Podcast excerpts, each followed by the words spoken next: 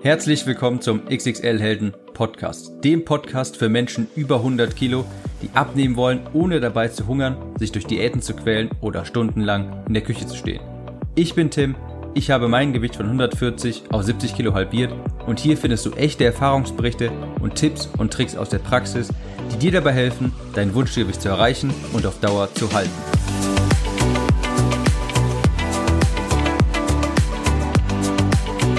Und herzlich willkommen zu dieser Episode des XXL Helden Podcast. Ich bin Tim und heute habe ich einen Schmankerl für dich dabei, so sagt man so schön. Und zwar, da ich gerade alles vorbereite, dass ähm, dafür das Klick im Kopf 2 jetzt auch auf Amazon erscheint, dachte ich mir, gebe ich dir mal einen kleinen Vorgeschmack auf das, was dich da drin erwartet. Du wirst also in diesem Podcast tatsächlich ein komplett, eine komplette Sektion von Klick im Kopf 2 hören. Ich werde dir aus dem Hörbuch, das ich schon aufgenommen habe, die komplette dritte Sektion einspielen gleich. Und zwar zum Thema Mindset. Also die Art und Weise, wie man über bestimmte Dinge denkt, wie man bestimmte Dinge prozessiert. Das ist für mich ein ganz elementarer Aspekt beim Thema Abnehmen, dass man seine Gedankenwelt auch ändert, dass man seine Ansichten etwas hinterfragt, seine Gewohnheiten umstellt und genau das wirst du hier gleich in diesem dritten, in dieser dritten Sektion vom Klick im Kopf, der neuen Auflage von Klick im Kopf, hören zum Thema Mindset. Ich spiele jetzt diese Sektion ab und wünsche dir viel Spaß dabei. Teil 3 Mindset Millionär werden. Sebastian konnte sein Glück gar nicht fassen. Er kam gerade aus dem Labor zurück, als ihn die freudige Botschaft erreichte. Unglaubwürdig holte er seinen Lottoschein hervor und überprüfte die Zahlen. Er hatte sich wirklich nicht vertan. Sechs richtige im Lotto. Jackpot. Aus heiterem Himmel wurden ihm acht Millionen Euro überwiesen. Er hatte scheinbar für immer ausgesorgt. Er kündigte seinen Job, buchte eine Traumreise nach Barcelona, übernachtete in Luxushotels und kaufte sich eine Villa in einem reichen Viertel seiner Stadt. Das Geld schien einfach nicht weniger zu werden. Also beschloss er, sich mehrere Lamborghinis und Porsche zu kaufen. Auch seine Familie und Freunde wurden verwöhnt. Es war ein Leben im Luxus, wie es im Buche stand. Aber irgendwann schien sein Verhalten sich zu rächen. Die Instandhaltung der teuren Autos verschluckten jährlich Tausende von Euros. Der Pool wurde kaum genutzt, musste aber sauber gehalten werden. Die Luxusvilla mit sechs Schlafzimmern und dem gigantischen Garten musste gepflegt werden. Er hatte so viel materielles Zeug angehäuft, das immer mehr Kosten verursachte, dass er langsam aber sicher an seinen unnützen Ausgaben zugrunde ging. Das Vermögen schrumpfte immer weiter und weiter, so dass er eines Tages tatsächlich die vollen acht Millionen Euro ausgegeben hatte. Die Geldquelle, die einst unerschöpflich schien, war nun ausgetrocknet.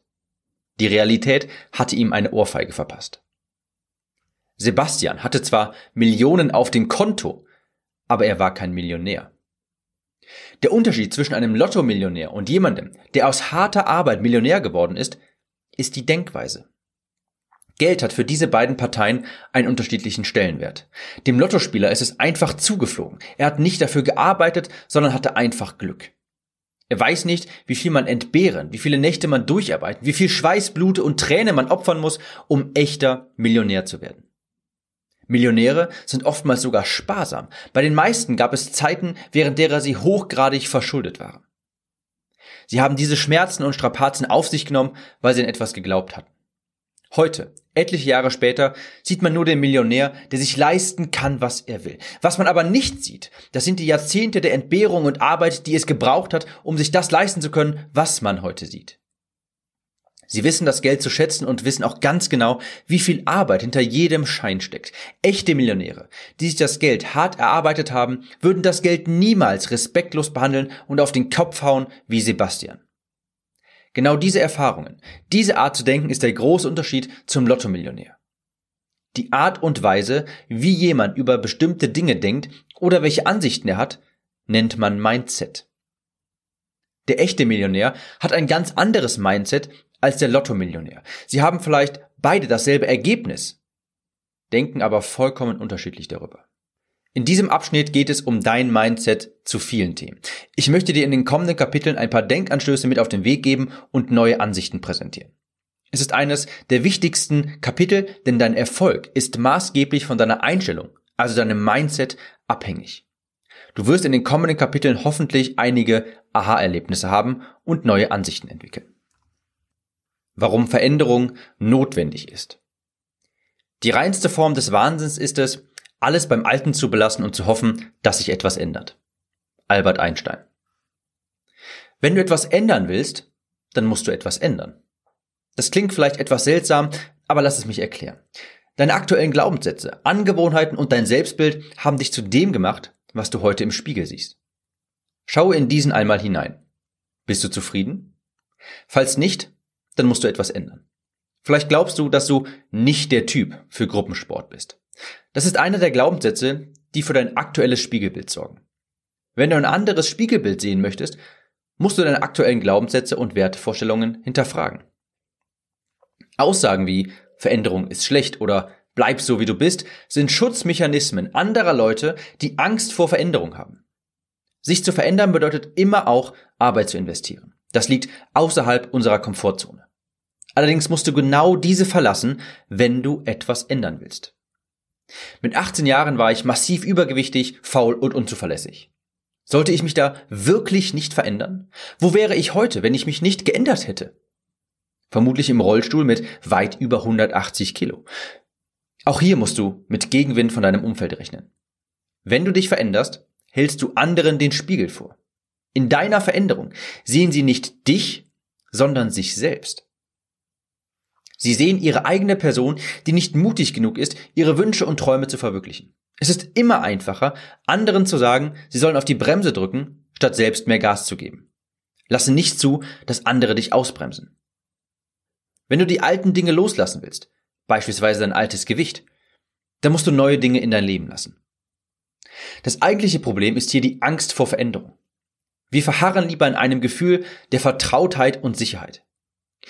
Dieses Gefühl bietet das Altbekannte, das uns allerdings zu dem gemacht hat, was wir heute sind. Im Lichte des Unbekannten erscheint das Bekannte plötzlich viel attraktiver. Niemand kann dir garantieren, dass es besser wird, wenn du dich veränderst und deine Gewohnheiten hinterfragst. Aber bist du zufrieden damit, wie sich die Dinge entwickelt haben? Wirst du zufrieden damit sein, wie sich die Dinge entwickeln werden, wenn du weiterhin nichts änderst? Mir stand ein Leben als Lehrkraft bevor, hätte ich mein Studium weitergeführt. Das war nicht das, was ich mir im Innersten gewünscht hatte. Ich wollte anderen Menschen beim Abnehmen helfen und meinen Teil dazu beitragen, Deutschland vom Übergewicht zu befreien. Ich wusste, dass ich mich selbstständig machen möchte. Wann immer dieser Gedanke durch meinen Kopf schoss, wurde er von unzähligen Ja, aber begleitet. Ja, aber was ist, wenn sich niemand für meine Bücher interessiert? Ja, aber was ist, wenn ich niemandem helfen kann? Ja, aber was ist, wenn mir das Geld ausgeht, weil sich niemand für das interessiert, was ich tue? Ja, aber was ist, wenn ich meinen sicheren Job aufgebe und bemerke, dass es mit der Selbstständigkeit nicht funktioniert? Ja, aber was ist, ja, Veränderung ist ungewiss. Ja, Veränderung bedeutet Arbeit. Ja, Veränderung birgt die Möglichkeit zu scheitern. Ja, Veränderung bedeutet, das Gefühl von Sicherheit ein Stück weit aufzugeben. Ja, Veränderung birgt ein Risiko. Aber ja, Veränderung birgt auch die Chance zu wachsen. Man könnte sich all die Horrorszenarien ausmalen, die eintreffen könnten, wenn man den Mut findet, etwas zu verändern. Aber was ist, wenn all das nicht passiert? Was ist, wenn wir durch unsere Veränderung erreichen, was wir uns vorgenommen haben? Warum sollten wir Veränderung nicht auch mal von dieser Sichtweise betrachten? Wenn du etwas ändern willst, musst du etwas ändern. Du musst deine Ernährung ändern. Du musst dein Sportverhalten ändern. Du musst alteingesessene Glaubenssätze hinterfragen und Dinge tun, die sich nicht normal anfühlen. Das kann furchterregend sein, ist aber die einzige Chance, dein Leben und dein Gewicht in eine neue Richtung zu lenken. Denke in Lösungen, nicht Problem. Es war kurz nach Neujahr, als ich neue Exemplare von der ersten Auflage von Klick im Kopf bestellen musste. Der aktuelle Lagerstand sollte noch für die nächsten drei Wochen ausreichen. Zwei Wochen dauerte es in der Regel, bis eine neue Charge Bücher beim Logistiker eintrifft. Also bestellte ich die gewünschte Anzahl der Bücher frühzeitig genug bei der Druckerei. Wie du dir denken kannst, verlief es nicht wie erhofft. Zwei Tage vor dem geplanten Liefertermin der Bücher bekam ich eine E-Mail der Druckerei. Die gewünschte Papierstärke sei nicht mehr vorrätig, man müsse diese erst nachbestellen. Und das sollte ungefähr zwei Wochen dauern, beunruhigte mich der Mitarbeiter der Druckerei. Da ich davon ausging, innerhalb der nächsten zwei Tage die neue Charge Bücher zu erhalten, ließ ich bis zum Zeitpunkt der E-Mail alle Werbemaßnahmen weiterlaufen. Ich hatte knapp 1000 ausstehende Bestellungen angehäuft und jetzt erfuhr ich, dass ich im besten Fall zwei Wochen brauche, um den Kunden ihre Bücher zusenden zu können. Wartezeiten von über zwei Wochen würden meinen Ruf erheblich schädigen. Ich sammelte alle Kräfte, um den Impuls zu unterdrücken, dem Mitarbeiter eine wutentbrannte E-Mail zu senden. Wieso wird mir das erst zwei Tage vor dem geplanten Liefertermin mitgeteilt? Wer ist dafür verantwortlich? Warum ist das Papier nicht vorrätig? All das waren Gedanken, die mir durch den Kopf schossen. Diese Gedanken waren vielleicht berechtigt, aber nicht hilfreich. Die Suche nach dem Schuldigen wird nicht dafür sorgen, dass die Bücher auf magische Art und Weise beim Logistiker ankommen. In diesem Moment zählt nur, dass ich eine Lösung finde. Fragen wie, warum ist das Papier nicht vorrätig? Suchen nach dem Problem oder einem Schuldigen. Es ist wichtig, solche Fragen im Nachhinein zu klären, damit es nicht noch einmal passiert. Im Hier und Jetzt zählt allerdings nur, eine Lösung zu finden, damit meine Leser ihr Buch schnellstmöglich erhalten. Also rief ich bei der Druckerei an und fragte die Mitarbeiter, welche Optionen mir offen stehen. Nach wenigen Minuten fanden wir eine Lösung. Eine andere Papierstärke verwenden, wo der Unterschied kaum auffällt. Die Bücher wurden gedruckt und per Expressversand verschickt, sodass die Wartezeit von 14 auf drei Tage verkürzt, verkürzt werden konnte. Nun, warum erzähle ich dir das? Um zu verdeutlichen, wie wichtig lösungsorientiertes Denken ist. Die meisten und zugegebenermaßen auch Tim A. hatten nach einem Schuldigen gesucht, um sich abzureagieren. Laut werden hilft zwar dabei, sich kurzzeitig besser zu fühlen, aber es löst das Problem nicht. Statt nach einer Lösung zu suchen, findet man nur weitere Probleme. Dasselbe Denken kann man bei Menschen beobachten, die abnehmen wollen, ja, sie würden gerne, aber haben keine wirkliche Lust darauf, Arbeit zu investieren. Sie finden für scheinbar jede Lösung ein Problem. Das äußert sich dann häufig in der Phrase Ja, aber. Präsentiert man dann beispielsweise eine andere Sportart, welche die Person testen könnte, wird mit Ja, aber geantwortet. Man präsentiert hunderte Lösungsvorschläge, aber irgendwie findet man immer ein Problem in der Lösung. Den Schuldigen für die verzögerte Buchlieferung zu finden, wird meine Bücher nicht schneller ankommen lassen. Genauso wenig würde es dich abnehmen lassen, wenn du ständig Gründe suchst, warum Ernährungsweise X oder Sport Y nicht funktionieren wird. Suche lieber nach Wegen, wie es trotz deiner Umstände funktionieren könnte, statt ständig nach Gründen zu suchen, warum etwas nicht funktionieren wird. Ausreden gibt es zu Genüge. Ich habe nach der Arbeit keine Zeit mehr. Ich kann mich alleine nicht zum Sport motivieren. Ich muss für meine Familie kochen, die wollen nicht gesund essen. Meine Mitarbeiter nehmen ständig Süßigkeiten mit auf die Arbeit. Meine Eltern und Freunde haben kein Verständnis für mein Vorhaben. Sport ist schwierig bei mir. Ich hatte mal einen Unfall und vor ein paar Jahren ist äh, seitdem mein Knie kaputt. Ich kenne diese Ausreden alle. Es gibt tausend Ausreden, warum man sein Ziel nicht erreichen könnte. Sich in Ausreden zu verstricken bedeutet Stillstand. Wenn du an deiner Situation etwas ändern willst, musst du deine Ausreden hinter dir lassen. Spätestens jetzt werden einige Leser erzürnt ihren Zeigefinger heben und Dinge sagen wie, aber ich habe wirklich ein kaputtes Knie oder ich arbeite Vollzeit, habe Kinder und koche für die Familie. Ich habe wirklich keine Zeit für Sport. Ich streite gar nicht ab, dass es manch einer schwieriger hat als andere. Ich habe nur eine Frage. Was bringt es dir, einen Grund zu finden, dich nicht gesund ernähren oder zum Sport gehen zu müssen. Nichts. Ausreden besänftigen das Gemüt, helfen aber nicht weiter. Niemandem. Wer will, findet Wege. Wer nicht will, findet Gründe. Dieses Sprichwort fasst meine bisherigen Erfahrungen sehr gut zusammen. Wer wirklich etwas an seinem Leben ändern und abnehmen möchte, findet trotz aller Umstände Wege, es zu schaffen, statt ständig nach Problemen zu suchen. Wenn du für deine Familie kochen musst, müssen sie sich vielleicht an eine gesunde Ernährung gewöhnen. Wenn deine Mitarbeiter ständig Süßigkeiten mitnehmen, musst du dir dein Essen vorkochen, um Alternativen zu haben. Wenn du keine Zeit für Sport am Abend hast, musst du vielleicht eine Stunde früher aufstehen und Morgensport machen. Wenn du ein kaputtes Knie hast, dann gehst du schwimmen. Suche nach Lösungen für Probleme und nicht nach Problemen in Lösungen. Verantwortung übernehmen. In einer meiner Werbeanzeigen für mein Buch stellte ich die Behauptung auf, dass es für jeden möglich sei abzunehmen, wenn man denn nur wolle. Eine Nutzerin namens Heike, den Namen habe ich hier verändert, kommentierte daraufhin, tja, und dann wird man alt und muss Medikamente nehmen, die den Stoffwechsel lahmlegen. Ich entgegnete daraufhin, dass es auch trotz verschiedenster Medikamente möglich sei, abzunehmen. Es dauere alles ein wenig länger und man müsste sich etwas disziplinierter sein, aber es ist auch mit Medikamenten möglich. Ich berief mich auf meine Erfahrung mit einer 62-jährigen Klientin, die ich betreut hatte. Sie litt unter vielen körperlichen Beschwerden und musste eine Vielzahl von Medikamenten einnehmen, darunter auch Cortison. Davon hatte sie sich nicht unterkriegen lassen und trotz ihrer Umstände 12 Kilo in acht Monaten verloren. Eine erstaunliche Leistung für eine Frau ihres Alters, die mit so vielen Einschränkungen zu kämpfen hatte. Wie dem auch sei. Heike wollte das nicht glauben und beteuerte, dass ihre Medikamente es unmöglich machten, abzunehmen. Sandra, auch dieser Name ist verändert, trat der Konversation bei und bestärkte Heike.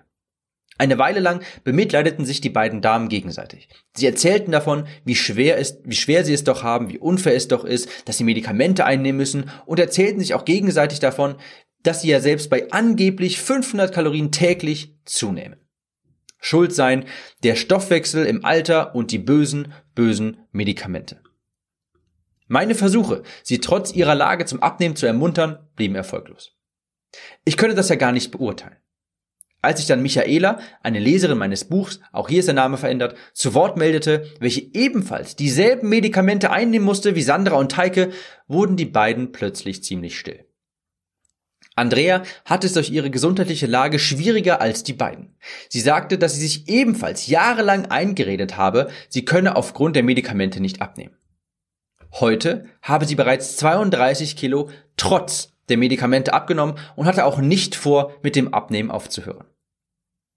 Heike fühlte sich vermutlich so sehr ertappt, dass sie sich verabschiedete und nicht mehr antwortete. Sie ließ es sich aber nicht nehmen, mir zu wünschen, an Krankheiten zu erleiden, die hohe Dosen Cortison erforderlich machen. Sandra lenkte vom Thema ab und warf mir plötzlich vor, ich ziehe den Menschen mit meinem Buch das Geld aus der Tasche. Interessanterweise behauptete sie das, ohne mein Buch jemals gelesen zu haben. Ich hatte offenbar einen wunden Punkt bei den beiden Damen getroffen. Durch ihre Medikamente konnten sie sich erfolgreich einreden, nicht abnehmen zu können. Man kann die Schuld einfach von sich weisen und muss es nicht mal versuchen. Die bösen Medikamente sind es ja schuld. Und wenn jemand anders anspricht, dass man auch mit Medikamenten abnehmen kann, wenn auch langsamer, wird es ignoriert oder derjenige beleidigt. Ich bestreite nicht, dass das Abnehmen unter Medikamenteneinfluss schwieriger ist. Ich bestreite nicht, dass ein Vollzeitjob mit Familie oder eine Sportverletzung das Abnehmen nicht einfach macht. Aber warum sollte man sich auf diese Umstände konzentrieren, die Schuld abweisen und nichts unternehmen? Inwiefern hilft es einem dabei, seinen Wunsch von einem schlanken Körper zu erfüllen? Die Opferrolle ist eine süße Falle. Es ist verführerisch, sich als Opfer darzustellen, die Verantwortung abzuschieben und Mitleid zu ernten, statt sein Schicksal in die eigene Hand zu nehmen. Sich in die Opferrolle zu begeben, ist wie das Teufelchen auf der Schulter, das dir leise zuflüstert. Das Problem an der Sache ist nur, wenn du jemand anderem oder Medikamenten die Schuld für deine Umstände zuschiebst, dann ändert sich auch nichts. Die Schuld anzunehmen bedeutet auch die Macht zu haben, etwas zu verändern. Verantwortung zu übernehmen schmerzt in den ersten Momenten, da man sich eingestehen muss, was man jahrelang verdrängt hat.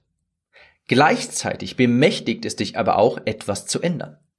Sich in die Opferrolle zu begeben, fühlt sich in den ersten Momenten gut an, da man Mitleid erhält und keine Schuldgefühle hat. Gleichzeitig entmachtet es dich aber auch, etwas zu ändern. Wenn du die Medikamente verantwortlich machst, dann ändert sich auch nichts, bis sich die Medikamente ändern. Und die werden sich nicht verändern. Worauf ich am Ende des Tages hinaus will, ist Folgendes. Ob Medikamente dich am Abnehmen hindern entscheiden nicht die Medikamente, sondern du. Ob dieses Hörbuch hier funktioniert, hängt nicht von dem Buch ab, sondern von dir. Nur wenn du die Verantwortung für dein Gewicht übernimmst, kannst du auch etwas ändern. Du hast die Schuld an deinem Gewicht, niemand anders. Nur wenn du diese Tatsache akzeptierst, hast du auch die Macht, etwas zu ändern. Um ein Tor zu schießen, musst du den Ball vor Füßen haben. Das bedeutet viel Verantwortung, aber auch viel Macht. Viele Menschen müssen Medikamente annehmen, die das Abnehmen erschweren. Es ist aber deine Entscheidung, ob du dich davon unterkriegen lässt.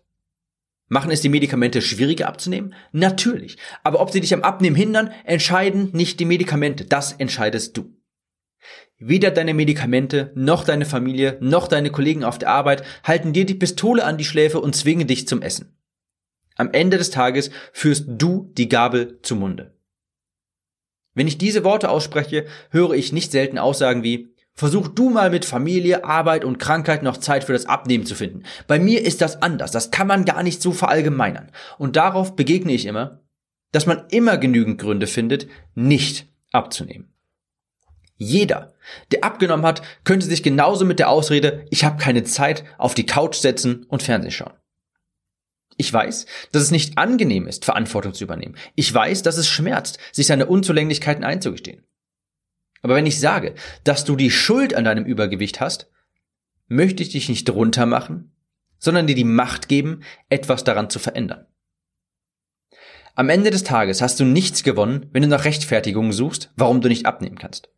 Es gibt immer jemanden, der in einer noch misslicheren Lage ist und es dennoch geschafft hat.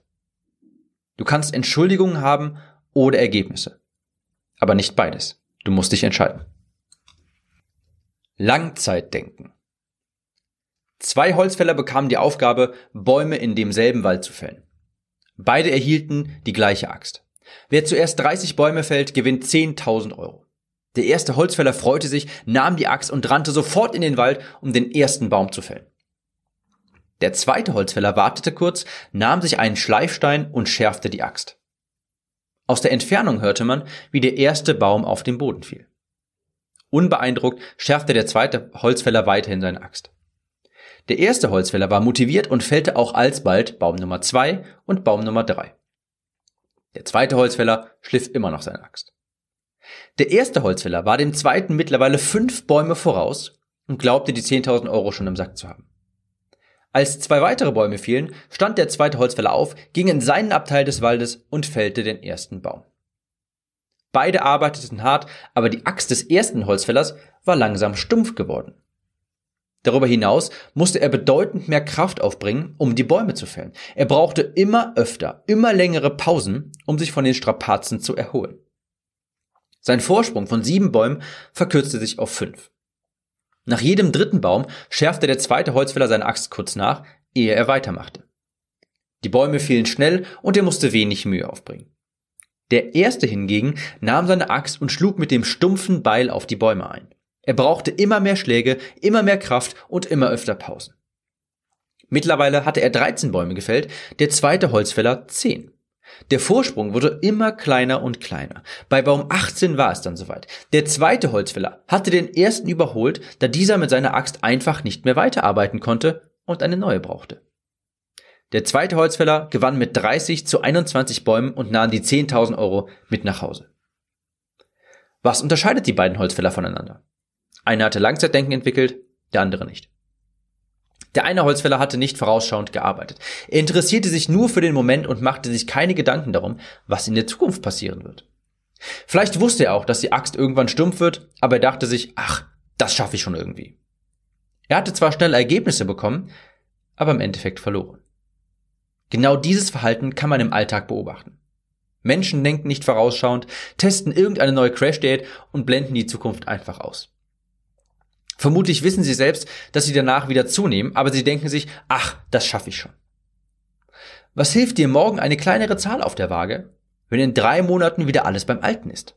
Oder sogar noch mehr dazugekommen ist? Langzeitdenken zu entwickeln ist eine wichtige Eigenschaft, welche dir nicht nur beim Abnehmen helfen wird. Wann immer du etwas tust oder isst, solltest du dich fragen, was die Langzeitkonsequenzen davon in drei Monaten oder drei Jahren sein werden. Eine dauerhafte Ernährungsumstellung mag heute und morgen keinen Spaß machen. Vermutlich würdest du lieber ein paar Süßigkeiten oder Chips essen, statt Brokkoli. Aber in drei Monaten wirst du dir sehr dankbar dafür sein, dass du vor drei Monaten den Brokkoli gewählt hast. Eines müssen wir uns immer vor Augen führen. Es hat Jahre gedauert, das Gewicht anzuhäufen. Es wird auch eine gewisse Zeit dauern, bis es wieder runter ist. Das muss man einfach akzeptieren. Und ganz nebenbei ist das nur fair. Das Gewicht kommt meist über 5, 10 oder 20 Jahre zustande und wir können es meist in ein bis zwei Jahren vollkommen verloren haben. Wenn du mich fragst, ist das ein ziemlich fairer Deal. Die Sporteinheit, durch die du dich heute quälst, macht morgen kaum einen Unterschied. Aber 30 Sporteinheiten über zwei Monate machen einen sehr großen Unterschied. Und die Einheit heute ist Teil der 30. Das ist Langzeitdenken. Zeit hat man nicht, man nimmt sie sich. Seit Wochen liegen zwei Bilder in der Ecke meines Büros, die ich aufhängen möchte. Ich sehe sie sogar jetzt gerade aus dem Augenwinkel, während ich dieses Hörbuch aufnehme. Es sind Bilder mit motivierenden Zitaten, die mich zum Arbeiten animieren sollen. Ich habe sie bewusst gekauft, weil ich sie haben wollte. Es würde keine fünf Minuten dauern, um sie aufzuhängen. Aber sie liegen nach wie vor in der Ecke. Ich habe mir bisher immer eingeredet, dass ich für das Aufhängen der Bilder keine Zeit habe. Da stellt sich die Frage, wie es sein kann, dass Personen wie Tim Cook, der Chef von Apple, oder Michelle Obama jeden Tag eine Stunde Zeit für Sport finden, aber ich es nicht schaffe, die verdammten Bilder aufzuhängen. Wir alle haben immerhin dieselben 24 Stunden Zeit am Tag. Die Wahrheit ist, Zeit hat man nicht, man nimmt sie sich.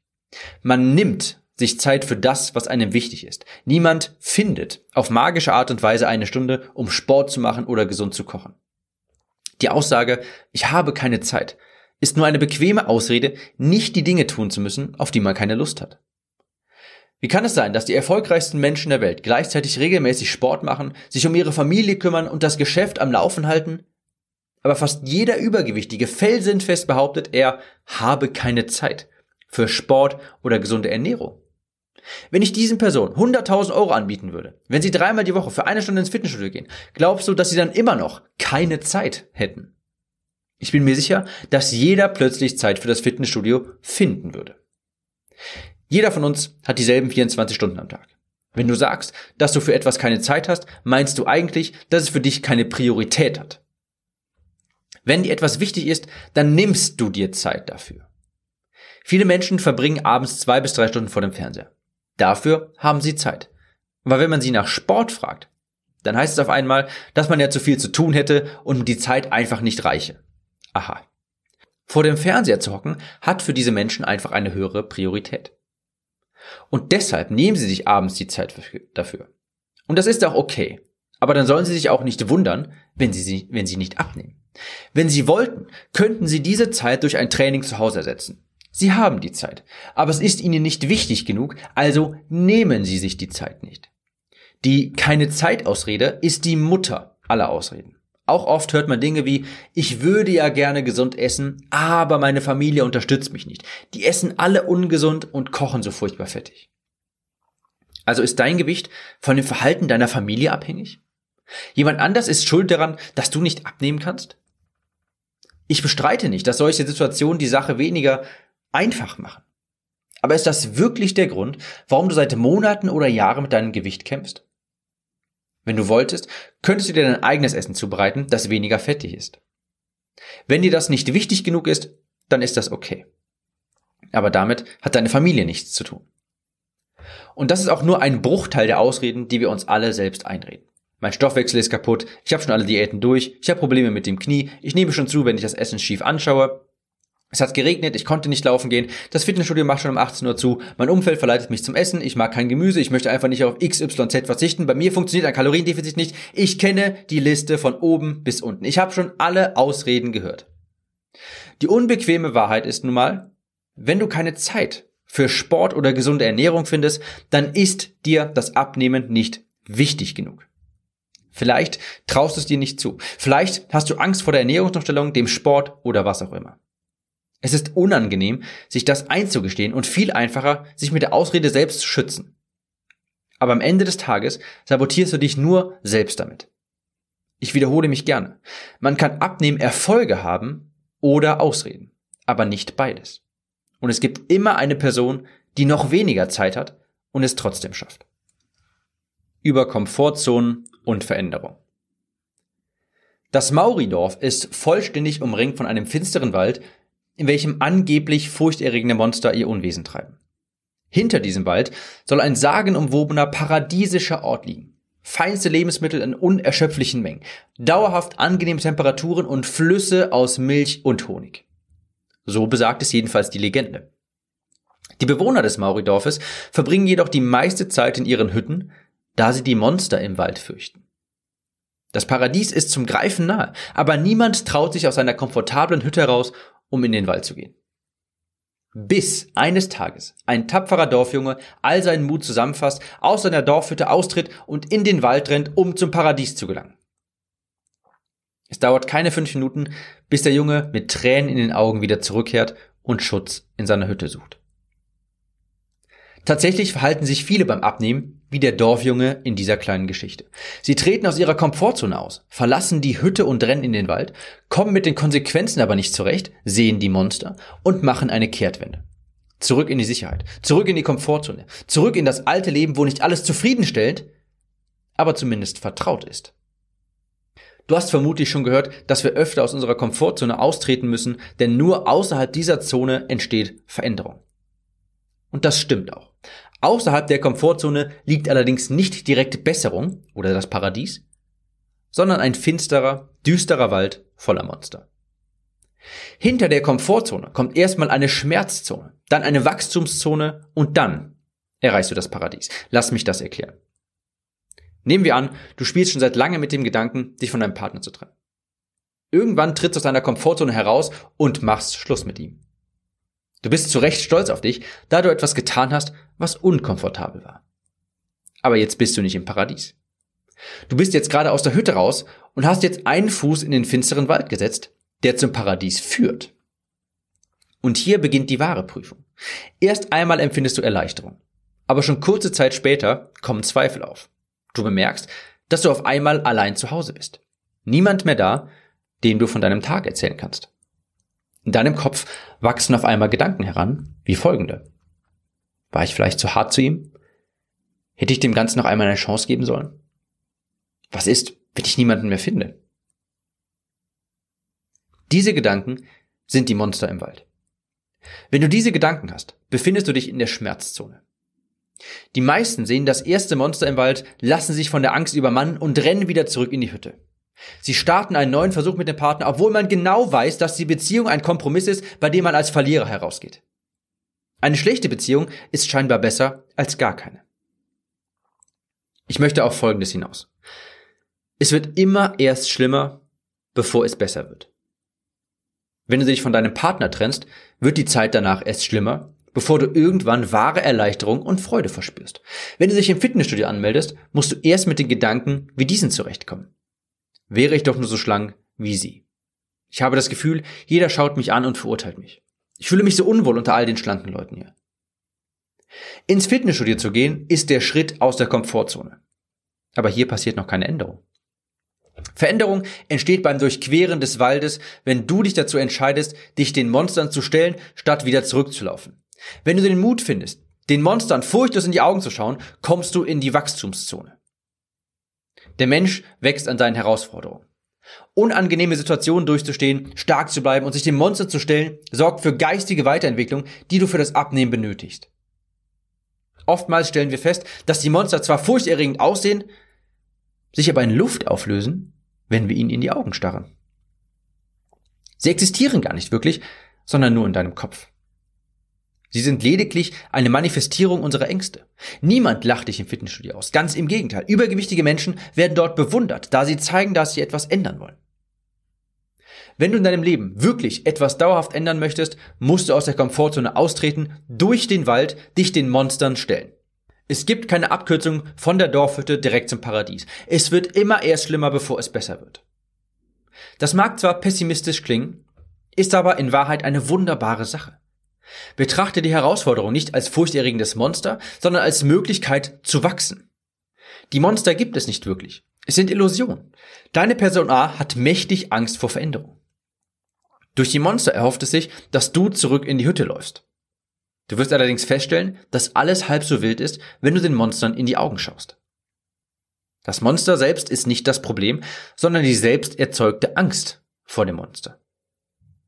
Elefanten haben vor Mäusen nichts zu befürchten. In ihrem Kopf malen sie es sich nur schlimmer aus, als es ist. Und dasselbe gilt für Frauen bei niedlichen Hausspinnen. Männer trauen sich häufig nicht, eine attraktive Frau anzusprechen, weil sie Angst davor haben, einen Korb zu kassieren. Und Tim A. kann das übrigens voll und ganz unterschreiben. Wenn man seinen Mut zusammennimmt und die Dame anspricht, ist es für den Moment schmerzhaft, wenn man einen Korb kassiert. Man wird aber schnell bemerken, dass man noch lebt. Es ist nichts Schlimmes passiert. Die Angst vor dem Korb ist deutlich schlimmer als der Korb selbst. Veränderung ist für ein neues Gewicht notwendig. Veränderung kann ziemlich angsteinflößend sein und erfordert eine Portion Mut. Wenn du im Wald bist und dich das erste Monster anschaut, laufen die meisten Menschen wieder zurück in ihre Komfortzone. Denn im Lichte des Unbekannten erscheint das Bekannte auf einmal viel attraktiver. Auch wenn das Bekannte einen nicht zufriedenstellt. Du wirst mit Zweifeln und auch Sorgen zu kämpfen haben. Aber es ist wichtig, dass du standhaft bleibst und in den Wald gehst und ihn durchquerst. Aus der Komfortzone, durch die Schmerz- und Wachstumszone hin zum Paradies. Und wenn du dort angelangt bist, wird es das alles wert gewesen sein.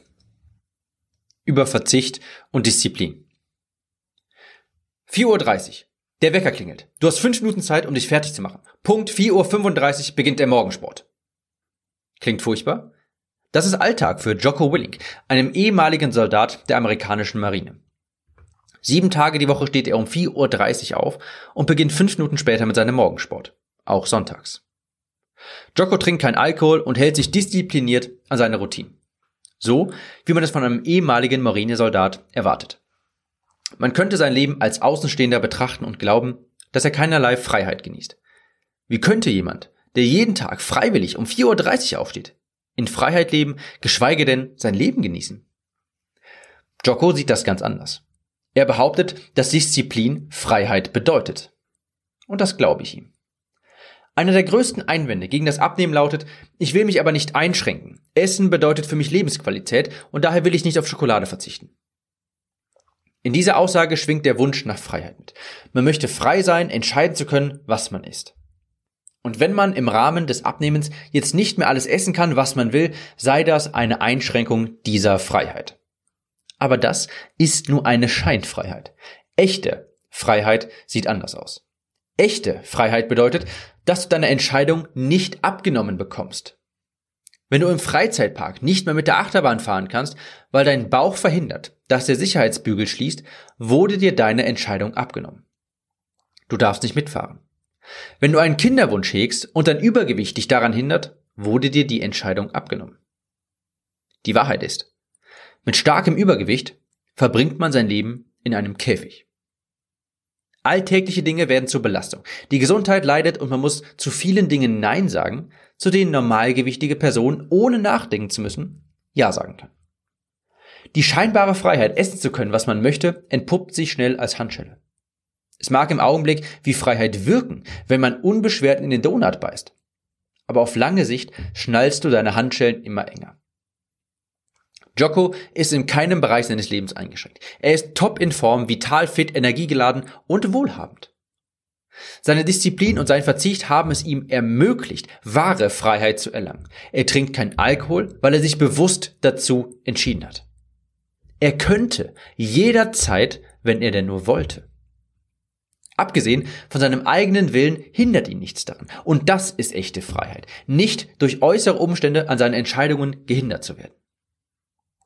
Diszipliniert zu sein und auf die Schokolade zu verzichten, ist also kein Verzicht, sondern ein Schritt zu echter Freiheit. Auch wenn sich das vielleicht gegensätzlich anhört.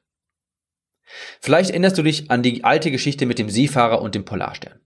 Dein Warum ist dein Polarstern am Himmel, an dem du dich orientierst. Es ist dein großes Ziel, das du verfolgst und das dir eine unerschöpfliche Quelle der Motivation ist.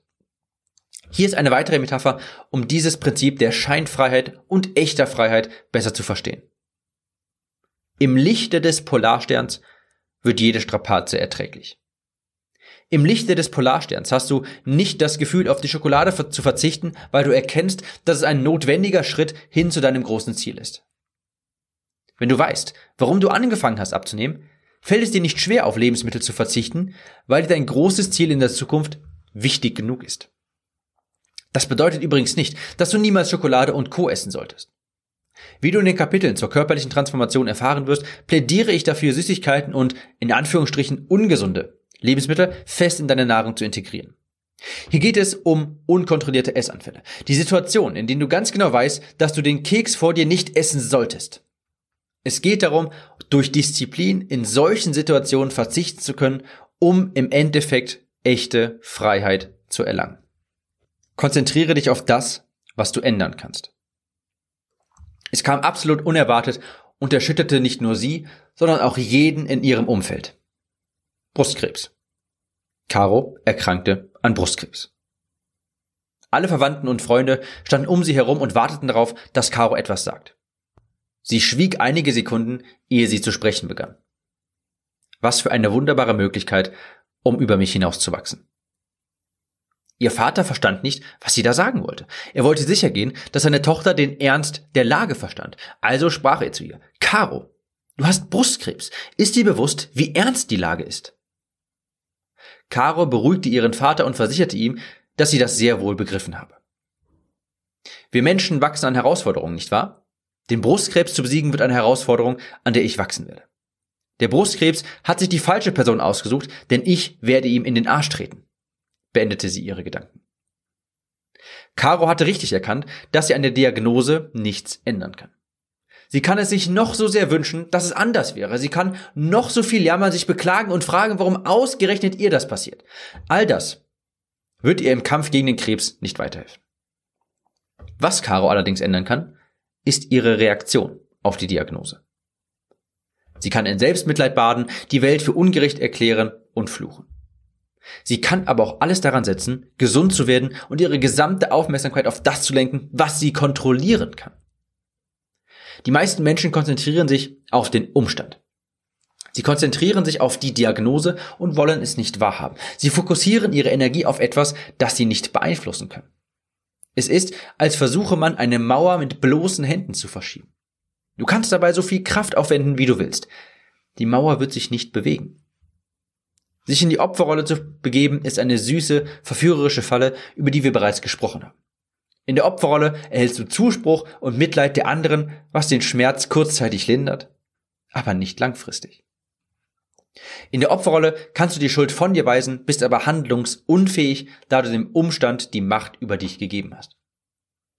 Wenn du nach einer ungewünschten Diagnose deine Zeit damit verbringst, dich zu beschweren oder dich zu fragen, warum es ausgerechnet dir passiert, wirst du zum Opfer. Ein Opfer zu sein ist leichter als zu handeln. Dick zu bleiben ist leichter als abzunehmen. Das Problem mit der Opferrolle ist, dass sich nichts ändert, wenn du sie annimmst.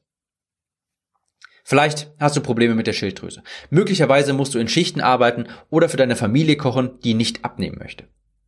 All das sind Umstände, die erst einmal da sind. Die Frage lautet nun, wie reagierst du darauf? Missbrauchst du deine Schichtarbeit oder Familie als Ausrede, um nicht abnehmen zu können? Beklagst du dich lieber, wie viel schwerer du es hast, weil du zusätzlich für andere Menschen kochen musst? Oder konzentrierst du dich darauf, wie du es dennoch schaffen kannst? In einem YouTube-Video hörte ich einmal den Spruch, niemand kann dich ohne deine Erlaubnis verletzen. Ich musste erst einmal darüber nachdenken, aber es stimmt. Dahinter steckt die Aussage, dass du entscheiden kannst, ob dich eine verletzende Äußerung einer Person trifft oder nicht. Die Äußerung steht erst einmal im Raum. Wie du auf diese reagierst, bestimmt, wie du dich danach fühlst. Du kannst sie aufnehmen und dich verletzt fühlen oder sie an dir abprallen lassen. Das ist deine Entscheidung. Das bedeutet im Umkehrschluss, dass die Reaktion auf Umstände wichtiger ist als der Umstand selbst. Das eine kannst du beeinflussen, das andere nicht. Du wirfst Perlen vor die Säue, wenn du ständig deine Gedanken daran verschwendest, unveränderliche Umstände verändern zu wollen. Die Diagnose wird nicht durch Gedankenkraft verschwinden. Daran kannst du nichts ändern. Wie du aber auf diese Diagnose reagierst, das kannst du sehr wohl selbst bestimmen. Das Problem sitzt zwischen deinen Ohren. Ein Löwe in freier Wildbahn ist ein majestätisches Tier, das keine Sekunde zögern würde, um sein Überleben zu sichern. Er ist absolut erbarmungslos. Sein Killerinstinkt übernimmt. Wenn das passiert, denkt er nicht nach. Er ist im Moment und weiß genau, was zu tun ist. Keine ablenkenden Gedanken, kein Plan B. Er hat seine Beute im Visier und um diese zu erlegen, schaltet er seinen Kopf aus. Der Instinkt übernimmt. Ein Löwe im Zoo hingegen liegt demotiviert am Boden. Sobald er durch Gitterstäbe eingezäunt ist, verschwindet der Killerinstinkt. Er wirkt fast harmlos.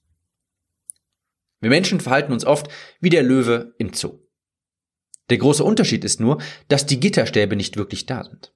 Wir bilden sie uns nur ein. Du könntest einfach durch sie hinauslaufen, bist aber vorsichtig, als hättest du dir schon einmal den Kopf gestoßen, als du ausbrechen wolltest. Also bleibst du demotiviert am Boden liegen, statt zu jagen.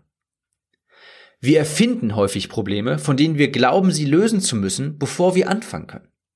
Wir erschaffen unsere eigenen Blockaden, unsere eigenen Gitterstäbe. Wir sperren uns in unserem eigenen Käfig ein. Und den Schlüssel zum Schloss halten wir auch noch selbst in Händen. Wir schaffen es aber nicht, das Schloss zu öffnen. Was steckt dahinter? Ganz einfach. Die Angst zu versagen. Andere und sich selbst zu enttäuschen. Es ist einfacher, nichts zu tun, als in Aktion zu treten. So muss man sich nicht dem eventuellen Scham aussetzen, nicht durchgehalten zu haben. Die Wahrheit ist aber, wer kämpft, kann verlieren. Wer nicht kämpft, hat schon verloren. Falls du lange gezögert hast, dieses Hörbuch zu hören oder in der Vergangenheit den Startstoß zum Abnehmen immer in die Zukunft verlegt hast, plagen dich Versagensängste. Anzeichen für Versagensängste sind beispielsweise, du bewahrst Klamotten auf, die dir zu groß sind, weil du unterbewusst glaubst, wieder zunehmen zu können. Du zögerst den Anfang immer weiter hinaus, indem du Probleme für dich erfindest, beispielsweise den richtigen Ernährungsplan oder die richtige Sportart finden zu müssen. Wenn du anfängst, hörst du nach kurzer Zeit wieder auf und kannst dich nur schwer motivieren, einen Neuanfang zu starten. Oder nach anfänglichen Erfolgen plagen dich seltsamerweise wieder Essanfälle und du verfällst scheinbar grundlos wieder in alte Gewohnheiten, obwohl es eigentlich ganz gut lief. Du weißt, wie das Abnehmen funktioniert. Nichts hält dich auf. Nichts hindert dich daran, heute eine Sporteinheit zu absolvieren oder eine gesunde Mahlzeit zu essen. Es ist nur dein Kopf. Tim Grover war der Trainer von Michael Jordan, dem wohl bekanntesten und besten Basketballspieler der Geschichte. In seinem Buch Relentless spricht Tim Grover darüber, was Michael Jordan von seinen Teamkollegen unterschieden hat. Michael war mit Abstand der beste Spieler des Teams. Wie konnte das sein? Tim sagt, dass sich andere Spieler regelmäßig selbst ein Bein stellen, indem sie sich selbst Probleme einreden, die es eigentlich gar nicht gibt. Vor wichtigen Spielen fingen die Spieler an, an sich zu zweifeln. Auf einmal kamen Gedanken auf wie, was ist, wenn wir das Finale verlieren? Ich kann die negative Presse schon sehen, sollten wir verlieren. Ich habe tierische Angst, die Bälle nicht zu versenken. Gedanken wie diese sind die Gitterstäbe des Käfigs, in dem wir gefangen sind. Es sind solche Zweifel, die uns paralysieren und handlungsunfähig machen. Das Bemerkenswerte ist, dass sie selbst erschaffen sind. Die Probleme, die sich die Spieler zu haben einreden, gibt es nicht wirklich. Sie entstehen nur in ihren Köpfen. Michael Jordan hatte seine Zeit nie mit solchen Gedanken verschwendet. Er wollte raus aufs Spielfeld und gewinnen. Er war der Löwe in freier Wildbahn. Die anderen Spieler lagen demotiviert am Boden, weil sie einen Käfig um sich herum erschaffen hatten. Die Probleme, die du dir zu haben einredest, sind keine, solange du sie nicht zu welchen machst. Hinter den Problemen, die du für dich erschaffst, steckt die Angst anzufangen. Ich hatte mir lange Zeit eingeredet, dass ich erst Seminare besuchen oder Kurse belegen muss, bevor ich ein Buch schreiben kann. Also hatte ich meine Zeit damit verbracht, nach Seminaren und Kursen zum Thema Autor werden zu suchen. Was ich stattdessen hätte machen sollen, ist das erste Kapitel zu schreiben. Aber das hat mir eine Menge Angst eingejagt. Folglich habe ich mir selbst Probleme erschaffen, um den Anfang in die Zukunft zu verschieben. Ich hatte Versagensängste. Du weißt, was zu tun ist. Du weißt, wie du es tun solltest. Der Käfig, in dem du sitzt, ist selbstgemacht. Die Gitterstäbe sind deine eigenen Gedanken und Blockaden. Denk nicht nach, sondern handle. Die wichtigsten Punkte. Deine aktuellen Glaubenssätze, Angewohnheiten und dein Selbstbild haben dich zu dem gemacht, was du heute im Spiegel siehst. Wenn du etwas ändern willst, dann musst du etwas ändern. Nur wer Verantwortung übernimmt, hat auch die Macht, etwas zu ändern. Wenn du die Schuld für dein Übergewicht an Medikamenten, Krankheiten oder anderen Personen überträgst, gibst du gleichzeitig die Macht ab, etwas zu ändern. Wer will, findet Wege. Wer nicht will, findet Gründe. Du kannst Ausreden oder Ergebnisse haben, aber nicht beides. Statt dich auf Probleme zu fixieren, solltest du nach Lösungen suchen, um trotz deiner Umstände dein Ziel zu erreichen. Es gibt immer jemanden, der mit mehr Problemen zu kämpfen hatte und es trotzdem geschafft hat, abzunehmen. Zeit hat man nicht, man nimmt sie sich. Mit der Aussage, ich habe keine Zeit für Sport, sagt man im Endeffekt aus, dass Sport keine Priorität ist. Wenn es dir wirklich wichtig genug ist, findest du Zeit für Sport oder gesunde Ernährung. Den meisten Menschen ist es schlichtweg wichtiger, abends nach der Arbeit auf der Couch zu entspannen. Diese Zeit könnte genutzt werden, um vorzukochen oder auch Sport zu treiben. Deine Reaktion auf Umstände ist wichtiger als der Umstand selbst. Die Reaktion kannst du selbst bestimmen, den Umstand aber nicht. Wenn du heute ein Hähnchenbrustsalat statt einer Pizza isst, macht das morgen kaum einen Unterschied auf der Waage. Vielleicht nicht mal eine Woche später. Wenn du aber kontinuierlich über 90 Tage den Hähnchenbrustsalat isst, wirst du einen Grund, großen Unterschied feststellen können. Jede gesunde Mahlzeit ist ein Teil der 90, ohne die es nicht funktionieren wird. Du musst bereit sein, kurzzeitig auf Genuss oder Glücksgefühle zu verzichten, um langfristig dein Ziel zu erreichen. Fast immer sitzt das eigentliche Problem zwischen deinen Ohren. Die Angst, von einer Frau einen Korb zu bekommen, ist wesentlich schlimmer als der Korb selbst. Die Angst zu versagen macht uns oftmals handlungsunfähig. Sport ist in den allermeisten Fällen nicht das Problem, sondern die selbst erzeugte Angst, dass wir es nicht schaffen könnten. Mit Selbstzweifeln, Ängsten und den negativen Selbstgesprächen paralysieren wir uns selbst. Versuche die negativen Gedanken auszuschalten und anzufangen. Ist der Anfang gemacht, wirst du feststellen, dass alles halb so wild ist.